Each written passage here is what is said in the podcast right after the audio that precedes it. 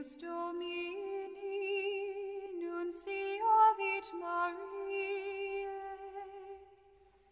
et concepit de Spiritus Sancto.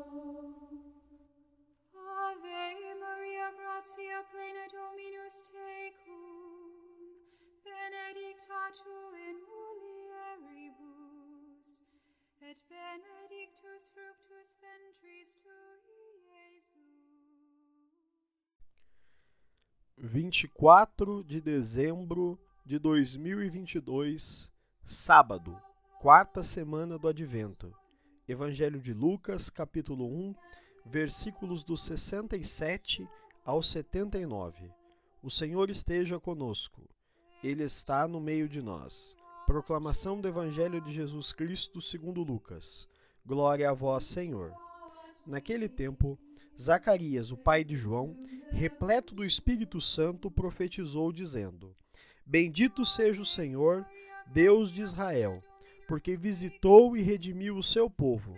Fez aparecer para nós uma força de salvação na casa de seu servo Davi, como tinha prometido desde outrora, pela boca de seus santos profetas, para nos salvar dos nossos inimigos e da mão de todos os que nos odeiam.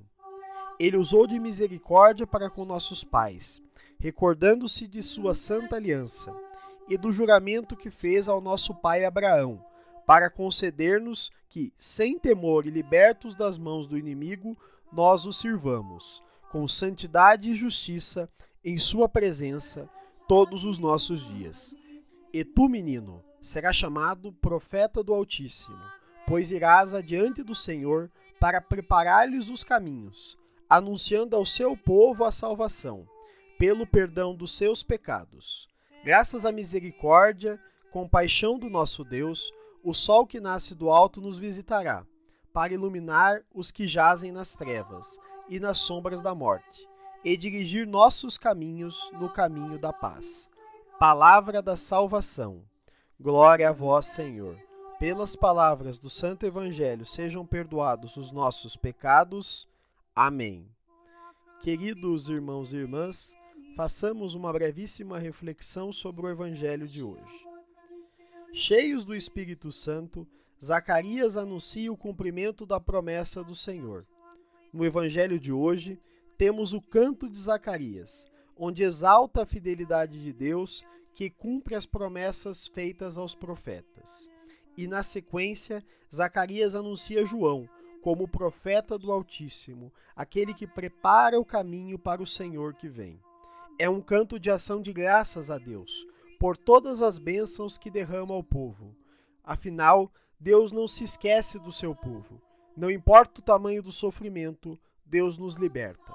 O evangelho de hoje desperta para nós uma questão: Tenho depositado minha confiança em Deus? Com essa questão no nosso coração e no nosso intelecto, façamos nossa oração.